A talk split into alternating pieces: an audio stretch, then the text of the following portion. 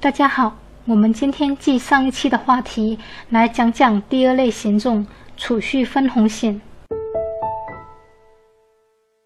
立足香港，放眼全球，我是香港友邦团队总监及资深代理人 Kami，也是内部专业培训师，在香港为各位讲述香港保险。需要了解更多相关内容。可以加我微信交流，我的微信号是三四六九五幺六。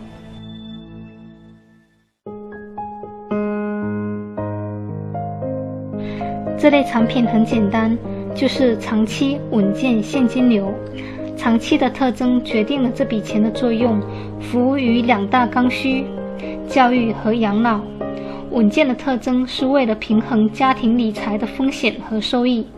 现金流的特征是指灵活存取，存期可选，取的方式也灵活，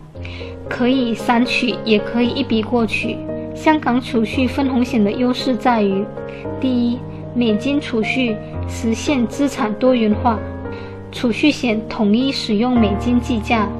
人民币从去年开始狂跳水，前一两周回暖之后，本周又开始贬值，汇率市场水太深。不懂的老百姓没办法做出预料和掌控，但实际上，美金储蓄的意义并不在于利用汇率差赚钱，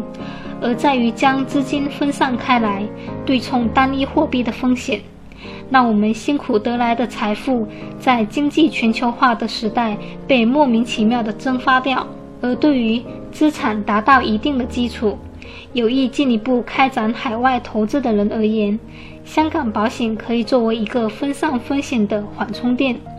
做好风险管理之后再做财富增值是比较明智的选择。第二，复利分红，回报高，这点是买储蓄的最重要的一点。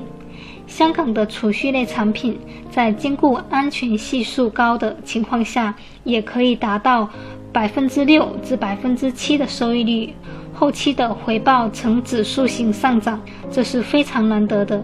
原因在于其得天独厚的投资环境和巨大的资金池为分红做出了贡献。第三，避税避债，香港保险不用缴税，以投资型保险的形式在海外做一笔资产配置，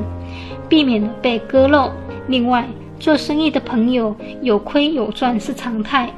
但如果孤注一掷放在生意上，牵扯到债务，这个危险指数是相当大的。事先拿一部分资产与生意做好隔离，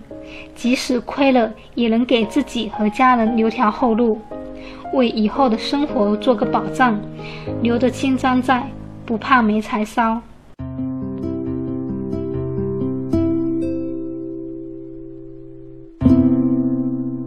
感谢大家收听，